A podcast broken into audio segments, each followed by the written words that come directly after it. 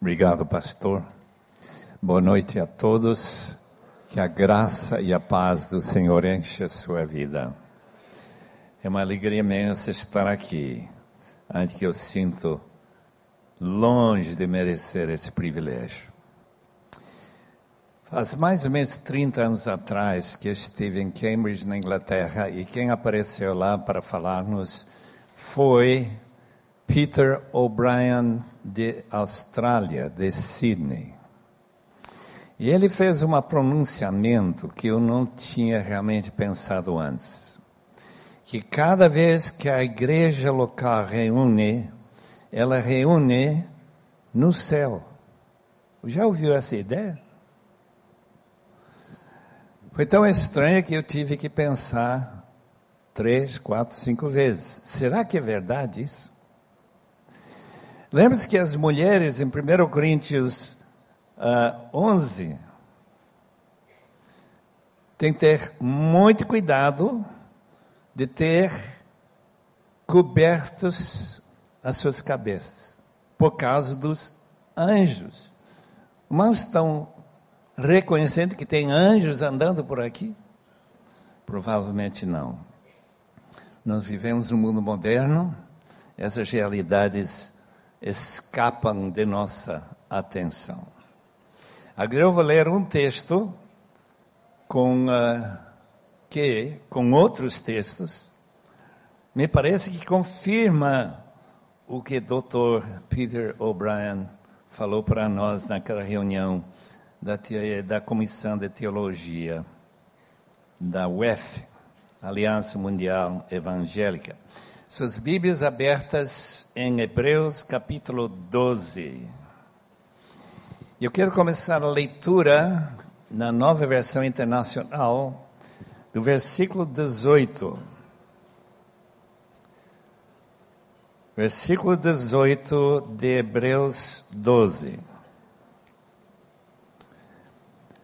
Vocês não chegaram ao monte que se podia tocar e que estava em chamas, nem as trevas, a escuridão, nem a tempestade, ao soar da trombeta e ao som de palavras tais que os ouvintes rogaram que nada mais lhes fosse dito, pois não podiam suportar o que lhes estava sendo ordenado. Até um animal se tocar no monte deve ser apedrejado. O espetáculo era tão terrível que até Moisés disse: Estou apavorado e trêmulo.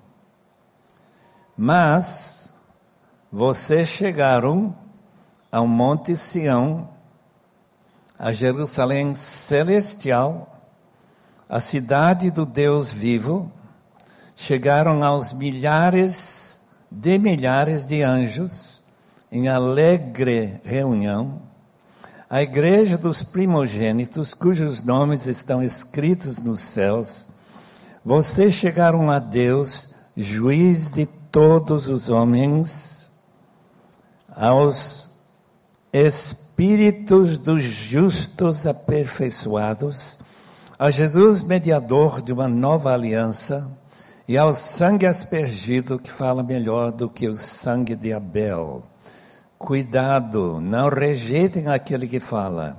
Se os que se recusaram a ouvir aquele que os advertia na terra não escaparam, quanto mais nós, se nos desviarmos daquele que nos adverte dos céus.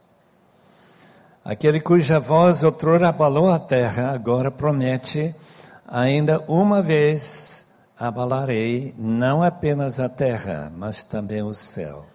As palavras, ainda uma vez, indicam a remoção de que pode ser abalado, isto é, coisas criadas de forma que permaneça o que não pode ser abalado. Portanto, já que estamos recebendo um reino inabalável, sejamos agradecidos e assim adoremos a Deus de modo aceitável, com reverência e temor, pois o nosso Deus é fogo consumidor. Gostaria de convidar os irmãos a curvar as cabeças mais uma vez e orar. Os irmãos percebem que esse texto não é nada fácil comentar, nada fácil explicar ou aplicar a nossas vidas. Portanto, se Deus não fizer o um milagre aqui no nosso meio, com certeza os irmãos voltar para casa rasgando a cabeça, dizendo: O que, que foi que eu ouvi esta noite? Portanto, vamos orar para que Deus seja misericordioso e fale conosco claramente e que Ele tenha uma aplicação para a nossa vida, que nós tenhamos muito prazer em cumprir. Pai amado, estamos diante do texto sagrado, inspirado e canônico Rogamos que o Espírito Santo, nosso Mestre, esteja operando em cada coração nesta noite. Que tua presença conosco seja palpável, que nós escutemos o que tens a nos dizer com alegria, com aceitação e decisão de obediência, como cantamos já aqui. Seja, portanto, conosco, em nome de Jesus. Amém. Uma coisa é claro: o autor quer que nós entendamos que há um contraste bem notável entre Monte Sião e Monte Sinai. São meio parecidos no som, mas muito distintos na sua maneira de ser apresentada nesse texto. Em versículo 18 a 21, o texto trata daquela ocasião em que Moisés, no topo do monte Horebe, ou Sinai, outro nome pelo mesmo monte, entregou as placas da lei. E os irmãos lembram que lá eles foram advertidos: ninguém toque no monte, porque Deus está aí. Até um animal, se tocar no monte, terá que ser morto. Qual é a razão disso? É a mesma razão que dentro do templo, como já ouvimos essa semana, tem um espaço sagrado espaço onde Deus habita. Esse é o lugar em que o povo de Israel considerou como umbigo do mundo, onde Deus está. É como se tivesse uma escada do céu para a terra e essa escada termina aqui na terra, no Santo dos Santos, nesse caso no Monte Horebe. Portanto, o que esse povo tem que ter é um temor de santidade. Aquele incrível realidade invisível do mundo que é perigosíssimo e que se a gente não cuidar, poderia ser fulminado. E o contraste? Vocês, crentes, destinatários desta carta, não vieram ao Monte Horebe ou Monte Sinai, vieram ao Monte Sião. E o que, que comunica Sião? Um lugar de segurança, não um lugar de perigo. Um lugar onde a gente tem todo conforto. Lembro desse hino que diz: Que segurança, sou de Jesus. Monte Sião é onde está Jesus, onde está Deus, onde está seu trono. É uma figura da realidade, já que não é o Monte Sião que está lá em Jerusalém físico. E o texto diz que chegamos a Jerusalém celestial.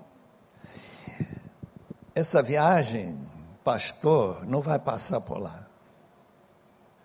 Está passando pelo Jerusalém de terra, lá na, em Israel. Esta cidade celestial, já pela palavra celestial, sabemos muito bem que esse Jerusalém está acima de nós. E por aí, esse texto vai nos levando a reconhecer o que significa a verdadeira adoração. Adoração por aqueles instantes em que nosso coração está em sintonia com Deus, apaga a distância entre céu e terra, de maneira se nós realmente nos aproximamos de Deus, se aproximamos a Jesus, como esse texto fala, nós somos elevados aquele lugar onde, quando eu chegar e você chegar, se for um crente de verdade, você vai sentir totalmente em casa, porque você já esteve lá muitas vezes, em comunhão com Cristo, com Deus, Pai, com o Espírito Santo, esses muitos anjos, em festiva reunião. Portanto, quando o doutor Brian falou para nós, eu não tinha pensado ainda nas realidades que esse texto está afirmando. E Colossenses diz a mesma coisa, em outras palavras, que nós estamos escondidos em Deus. Que nós, quando fomos ressuscitados com Cristo, após a morte com Cristo, já que estávamos mortos, e na morte de Cristo, nossa morte foi cancelada e recebemos vida. E nessa vida nós fomos ressuscitados, exaltados para ser entronizados com Cristo nos lugares celestiais. Está ali claramente em, em Efésios capítulo 2. Portanto, nós vivemos, na realidade, duas dimensões ao mesmo tempo. Eu estou consciente que estou aqui em cima desta plataforma. Estou consciente que eu tenho muita gente na minha frente, sentado tão tranquilo ou perturbado, não sei. Estão aí. estou vendo que estou no mundo natural. Mas esse texto diz que nós temos chegado, quando nós aproximamos-nos de Deus, a lugares celestiais, onde está Deus, o lugar chamado Monte Sião, ao Jerusalém celestial, e a milhões de anjos em festiva alegre reunião. Os irmãos sabem que alegra anjo, né? Anjo não bebe vinho para ficar alegre. O anjo percebe que pessoas estão se rendendo a Cristo em todos os cantos do mundo. E se nesta noite uma, dez, cinco pessoas se entregam ao Senhor Jesus, os anjos vão dançar bem mais alto. E a mesma coisa acontece já que, num dia como domingo, se convertem a Cristo mais de 70 mil pessoas ao redor do mundo. Talvez muito mais, porque isso é a média diária de pessoas que se convertem. O templo era um lugar que afastava a pessoa da presença de Deus. Isso ficou muito claro. Lugar santo, ninguém entra, ninguém pisa. Se uma pessoa ousada entrasse no templo, ele seria imediatamente tomado e rasgado peça por peça e morto. Lembre que Paulo ficou preso quatro anos por causa de uma acusação falsa que ele tinha levado um gentio por uma área, ele nem entrou no, no templo. mas que ele tinha levado um gentil para aquela região. Pode ler capítulo 21 de Atos. Irmãos, como diz doutor F. F. Bruce, parece que o templo foi erguido para enfatizar a santidade e que nós não podemos nem ficar perto dessa santidade. Esta noite, nós ouvimos que aquele véu foi rasgado. Jesus falou quando ele estava no templo, templo e quando ele estava tirando todos aqueles comerciantes do, uh, do templo, ele disse: destruam este templo. E de fato, quatro anos, 40 anos depois, já estava derrubada, desde lá até agora. E eu, em três dias, o levantarei. Um templo que corresponde a esse templo, em que nós podemos chegar na presença de Deus para adorá-lo, sem nenhuma restrição, sem nenhuma barreira sem nenhuma placa que diz quem passar esta barreira é pena de morte, que já foi encontrado não muito tempo atrás pelos arqueólogos. Então, esse é o contraste que nesta noite nós temos que reconhecer com muita alegria diante do Senhor e agradecimento. A casa a casa do Pai é o nome do templo que Jesus deu. Não contaminem a casa do meu Pai com essas, essas maneiras de agir erradas que estavam acontecendo lá na área do templo. Quando ele então diz: destrua esse templo, ele construirá outro, eu vou preparar-vos lugar. O que, é que ele está preparando? A casa do Pai. Está levantando esse templo que é o seu próprio corpo. De maneira que, agora, a igreja local é chamada o templo do Senhor e o corpo de Cristo, igreja universal do mundo inteiro. Portanto, quando nós adoramos, nós chegamos ao Monte Sião, Chegamos à cidade celestial, a Nova Jerusalém. Chegamos a esses, essa multidão de anjos celebrando tanta gente que estão se convertendo. E que mais diz nosso texto? Olha bem no, no sua Bíblia, vão encontrar. Chegamos à igreja dos primogênitos. Esta frase não é tão complicada como parece. Os primogênitos são aqueles nascidos novamente como filhos de Deus, que estão reunidos em o mundo inteiro.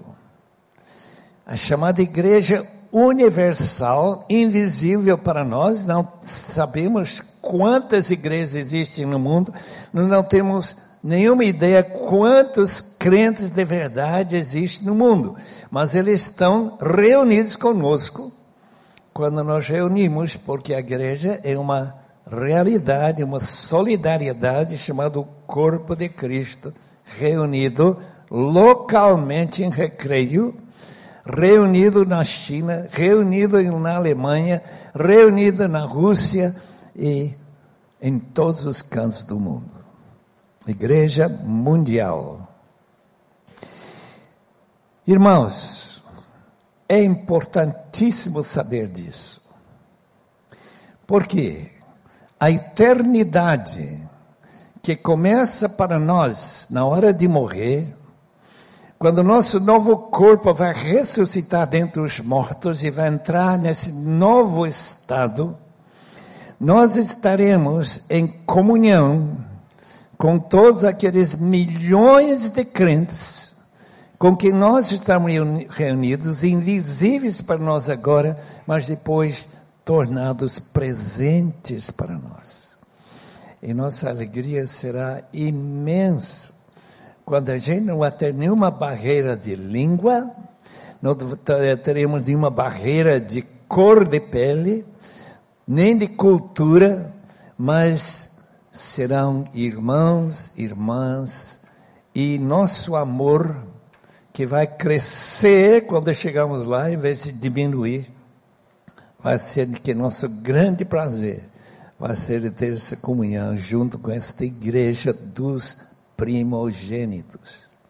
Mas hoje já estamos reunidos com eles, mesmo nesta noite aqui em Recreio. Continuando, número 6. Chegamos a Deus, a Deus, o juiz de todos os homens.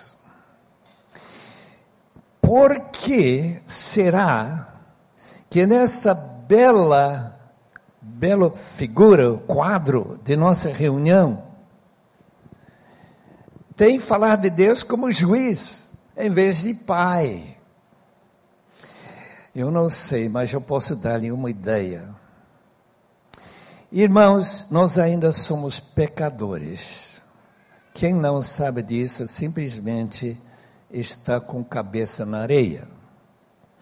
Se você admite que é pecador, é importantíssimo que seja julgado agora na igreja e não aguardar o julgamento final que vai acontecer no dia em que todos nós, Romanos 14, versículo 10, quando todos nos compareceremos diante de Deus.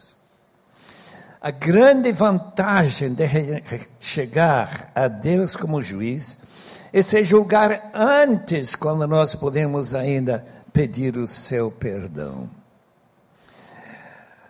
Todos nós tropeçamos e quando seu coração o acusa, não tenha dificuldades, porque Deus está aí para nos aceitar com sua tremenda misericórdia e graça e perdoar-nos, o que nós vamos ver logo nesse mesmo texto. Quando nos reunimos junto com os irmãos, reunimos diante de Deus como juiz. E quando a palavra de Deus é pregada, sequencialmente nós vemos os pecados que são condenados, condenados na palavra de Deus. Então, nós temos problemas de consciência e chegamos a Deus e pedimos perdão em nome de Jesus. Chegamos também, irmãos, aos Espíritos dos justos aperfeiçoados. Capítulo 11 já deu uma lista de alguns justos aperfeiçoados. No último versículo desse capítulo 11, diz que todos eles foram aperfeiçoados na morte de Cristo, quando ele disse: Está consumado. Aqueles que tinham sido colocados debaixo de uma espécie de espera até os pecados adultério de Davi, pecado de Moisés, quando ele não podia mais entrar na terra, pecado de Noé, ficando embriagado e assim por diante. Esses pecados que foram cobertos com sangue, sangue de animal, aguardando o quê? Aguardando a morte de Cristo. Porque a morte de Cristo, que realmente ocorreu antes da fundação do mundo, assim diz Apocalipse, então, essa morte é válida para aqueles justos, eles são chamados justos porque sua vida era de Deus, foram aperfeiçoados pela graça de Deus. Lembra-se, aqueles que estiveram aqui durante esses dias anteriores, que capítulo 10 de Hebreus, versículo 14, diz que todos que pertencem a Cristo já foram aperfeiçoados, mas ainda estamos sendo santificados. Talvez valeria a pena ler isso para alguns que não estiveram aqui, porque o texto é tão impressionante e importante, porque por meio de um único sacrifício, claramente de Cristo, ele aperfeiçoou para sempre os que estão sendo santificados. Se somos pessoas que levam nossos pecados, reconhecem nossos pecados a Cristo para perdão, estamos sendo santificados.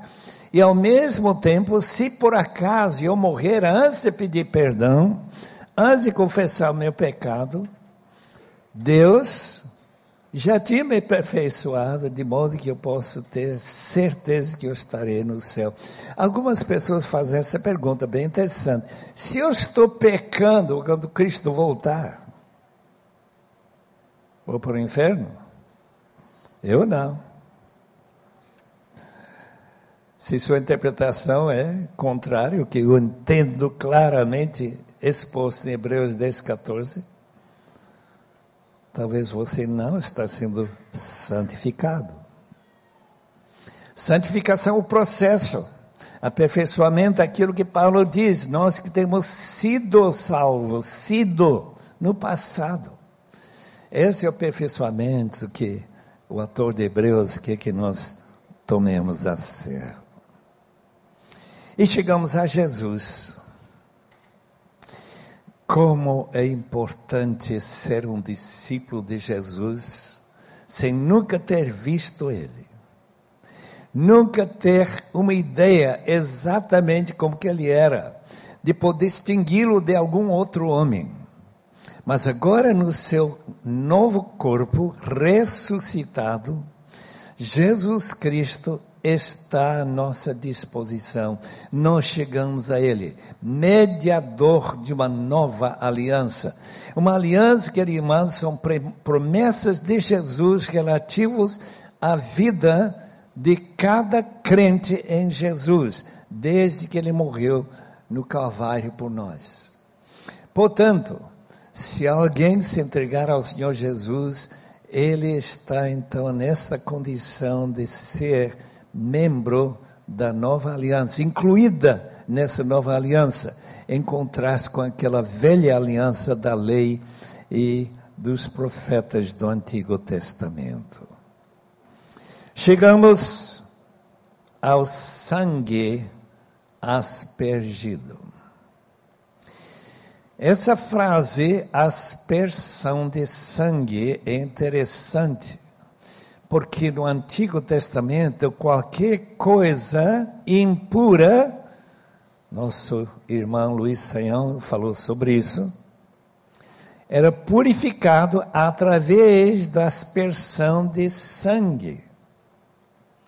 Mas aqui diz que nós chegamos a ser aspergidos pelo sangue, para nós purificar, para nós perdoar, para nos garantir que nós somos de fato incluídos entre essa frase que aparece várias vezes no Novo Testamento, os santos. Quando Pedro, portanto, diz seja santos como ele é santo, ele está falando desse processo de santificação. Mas quando ele diz, ou Paulo escreve para a igreja, e os santos, ele está falando de pessoas, não porque são especialmente boas, são pessoas que foram aspergidas pelo sangue de Cristo. Irmãos, imagina a importância, a importância de adoração no céu. Jesus está sentado à destra do trono de Deus. E aqui diz: Nós chegamos até Ele. Esse texto fala de sangue que já foi vertido há quase dois mil anos. E esse sangue é válido para mim hoje. Que bênção, irmãos, reconhecer isto. Porque esse sangue fala muito melhor do que o sangue de Abel. Esse sangue que foi derramado lá no capítulo 4 de Gênesis foi o sangue de um inocente irmão de Caim. E esse sangue clamou para vingança. Caim tem que ser punido. Ele deve ter morrido. Portanto, nossos pecados também merecem essa vingança do sangue. Mas, de fato, Jesus recebeu toda essa esse terrível julgamento sobre si mesmo, de maneira que eu possa dormir em paz esta noite. O fim do capítulo, capítulo 12, diz que o mundo ainda vai ser sacudido, abalado mais uma vez. A primeira vez é o dilúvio, a segunda vez é fogo. Esse abalo da terra, que ainda é futuro para nós, esse abalo é para nós lembrarmos o que a Bíblia ensina sobre a volta de Cristo. Se os irmãos querem chegar um texto em Apocalipse, capítulo 6, neste sexto selo, diz o seguinte aqui. Observei, capítulo 6 de Apocalipse, versículo 12. Observei quando ele abriu o sexto selo, houve um grande terremoto. O sol ficou escuro como tecido de crina negra, toda a lua tornou-se vermelha como sangue, e as estrelas do céu caíram sobre a terra como figos verdes caindo da figueira quando é sacudidos por um vento, abalado o mundo. O céu se recolheu como se enrola um pergaminho, todos os montes e as ilhas foram removidos dos seus lugares, bem abalado mesmo. Então os reis da terra, os príncipes, os generais, os ricos, os presidentes, Dilma, Obama, Merkel e todos os presidentes e líderes, os poderosos, os escravos, os livres, esconderam-se em cavernas e entre as rochas das montanhas. Eles gritavam: as montanhas, as rochas caiam sobre nós, escondam-nos da face daquele que está sentado no trono da ira do Cordeiro pois chegou o grande dia da ira deles. É por isso que, ainda que nossa aproximação de Deus não tem nenhuma restrição, irmãos, somos convidados alegremente chegar na Sua presença. Mas o texto diz cuidado. Porque se aquele povo, ao pé do Monte Sinai, esteve em tanto perigo de morrer se tocasse no monte, imagina quanto mais, diz o texto, deixe-me ler para que ninguém fique em dúvida Aquele cuja voz outrora abalou a terra, agora promete. Ainda uma vez abalarei, não apenas a terra, mas também o céu. As palavras, ainda uma vez, indicam a remoção de, do que pode ser abalado. E por que que isso acontece? Por que que nós temos que ter cuidado? É a rejeição, a rejeição daquele que fala. Monte Sinai, não deixe ele falar mais. Já ouvimos mais do que suficiente. Estamos já tão com tanto medo e pavor que não sabemos nem o que fazer. Se isso é tão terrível, como será quem rejeita o Senhor que morreu na cruz por eles? Esse é o argumento chamada a fortiori em Hebreus 12. Eu não tenho possibilidade de conhecer seu coração. Eu nem sei como estão reagindo àquilo que tenho ouvido esta noite. Não sei se deu alegria ou medo.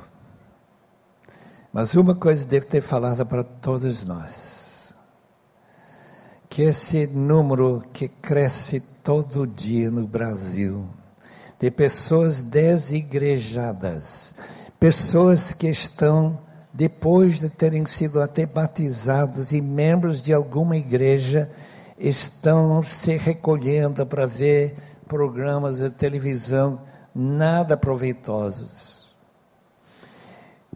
Estão deixando de ler suas Bíblias, estão deixando de comparecer na igreja para cantar louvores ao Senhor. Eu recebi um livro lá em Niterói, 4 milhões, segundo IBGE, eu não sei se é verdade isso. Cristianismo nominal, eu sou evangélico, mas eu não participo. Eu encontrei um deles outro dia que falou exatamente isso. Eu não vou para igreja nenhuma. Mas ele achou que ele era crente. Meus irmãos, aproximem dele antes que seja tarde demais. Que seja garantido o seu aperfeiçoamento pelo processo de santificação. E qual é o lugar onde nós declaramos que estamos precisando de santificação, se não for na igreja? E quando nós confessamos, especialmente na Santa Ceia, diante do Senhor, nossos pecados que perturbam nossa consciência, e pedimos que o Senhor nos perdoe e prometeu que Ele é fiel e justo para nos perdoar e para nos purificar de todo pecado. Eu não tenho medo desse abalo do mundo, não só porque eu estou tão idoso, eu não sou velho, idoso. Eu vou partir logo.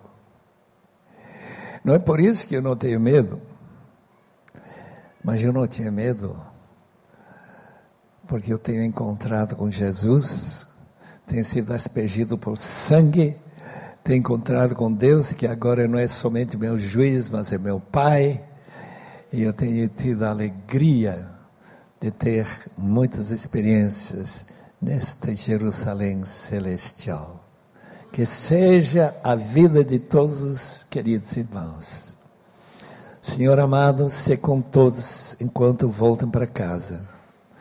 Oh Deus, não permita que esta mensagem da palavra de Deus desapareça, evapore tão rapidamente. Mas que nós reflitamos, pensemos e meditemos sobre a grandeza do teu amor por nós a oferecer-nos tão maravilhosas promessas como nós encontramos em tua palavra. Em nome de Jesus te agradecemos. Amém.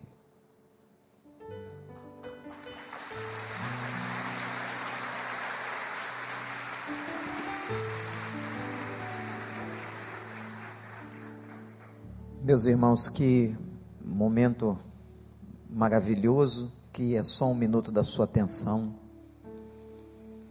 Nós estamos sendo chamados à santidade. Nós, nesse congresso, fomos chamados à seriedade. Que coisa linda saber que quando nós estamos aqui em culto, miríades e miríades, milhões e milhões de anjos cultuam conosco. Nós estamos realmente na presença de Deus. Esse momento é tão fantástico espiritual que apesar da nossa limitação, dos nossos pecados, nós podemos chegar à presença do Senhor. Por uma única razão, gente. Porque o véu que separava não separa mais. Porque o sangue foi derramado e o Senhor diz: Vem.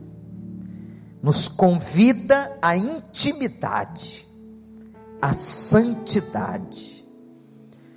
Eu não sei se tem alguém aqui afastado de Deus, Eu não estou perguntando se você está afastado da igreja, não.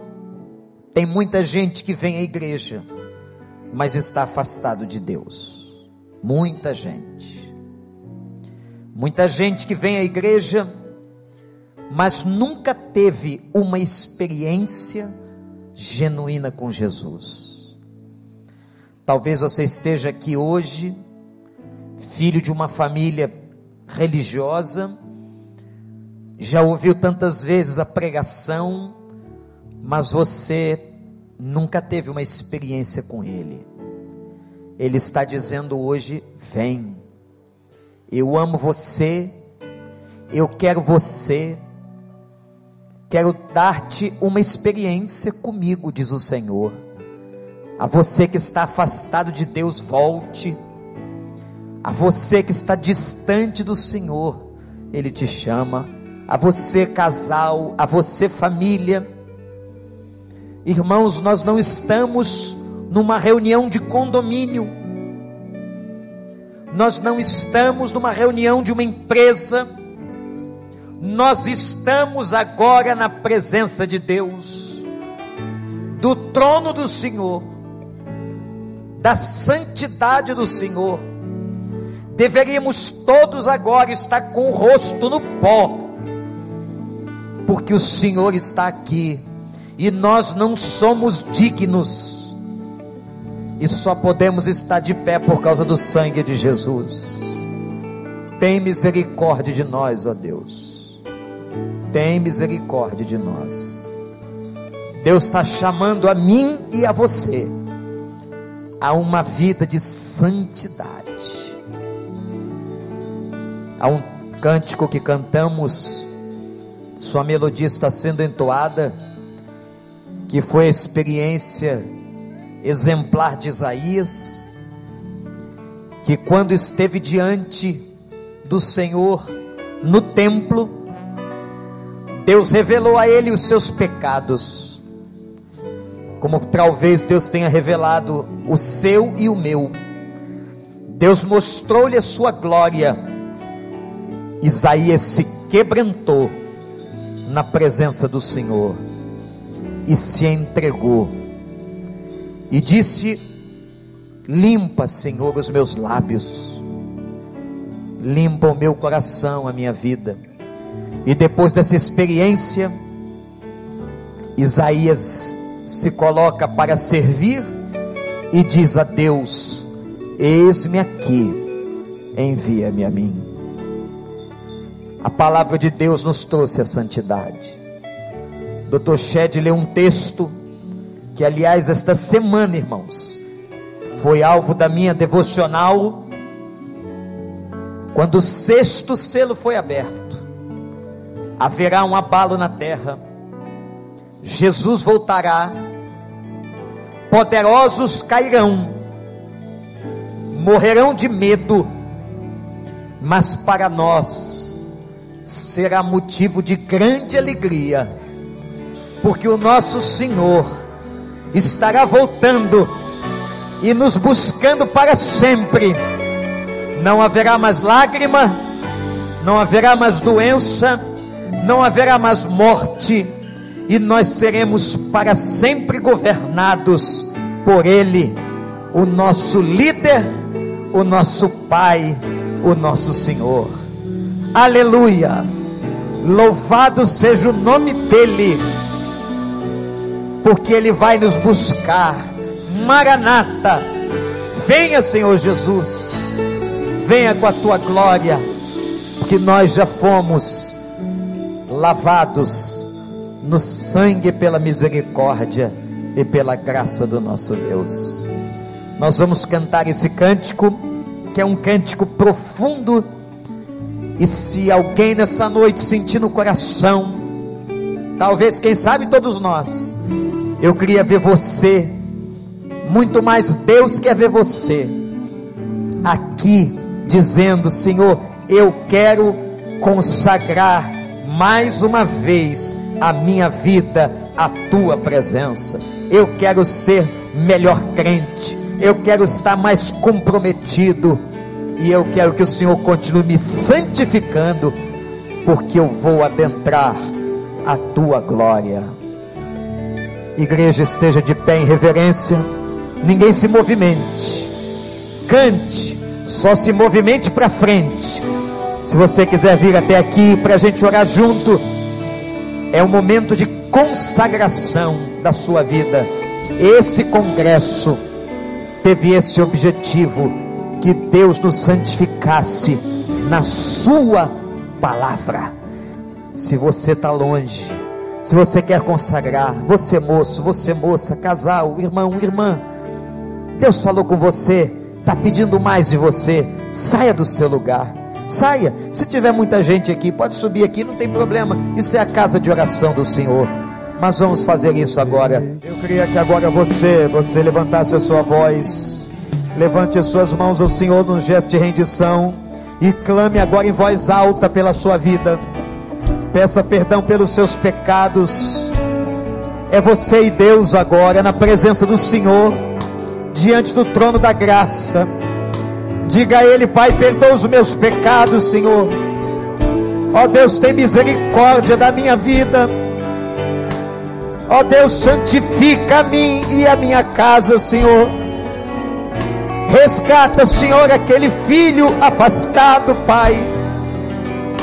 Ó oh, Deus, salva aquele cônjuge que não está convertido ainda, Senhor.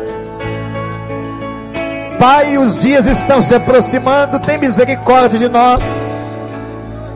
Derrama nesta noite o quebrantamento do coração, como o Senhor fez com a experiência de Isaías Toca com a tua braça, Senhor, por graça. Retira o nosso pecado, lava-nos no teu sangue. Ó oh, Deus, prepare esse povo, Senhor. Quantos estão afastados? Quantos estão com o coração longe? Quantos não leem mais a tua palavra? Quantos já não oram mais? Ó oh, Deus, quantos estão no pecado? Senhor, liberta nessa noite. Que tenhamos uma igreja, um povo comprometido com a tua palavra, comprometido com a tua vontade. Ó oh, Deus, nós clamamos. Levanta agora, meu irmão, minha irmã, a tua voz e clama pela tua vida. Clama pela tua vida, pelos teus filhos. Clama pela tua casa. Pede misericórdia, Deus por causa dela não somos consumidos. Deus salva-nos, Senhor. Ajuda-nos, Senhor. Lava-nos e purifica-nos, Senhor.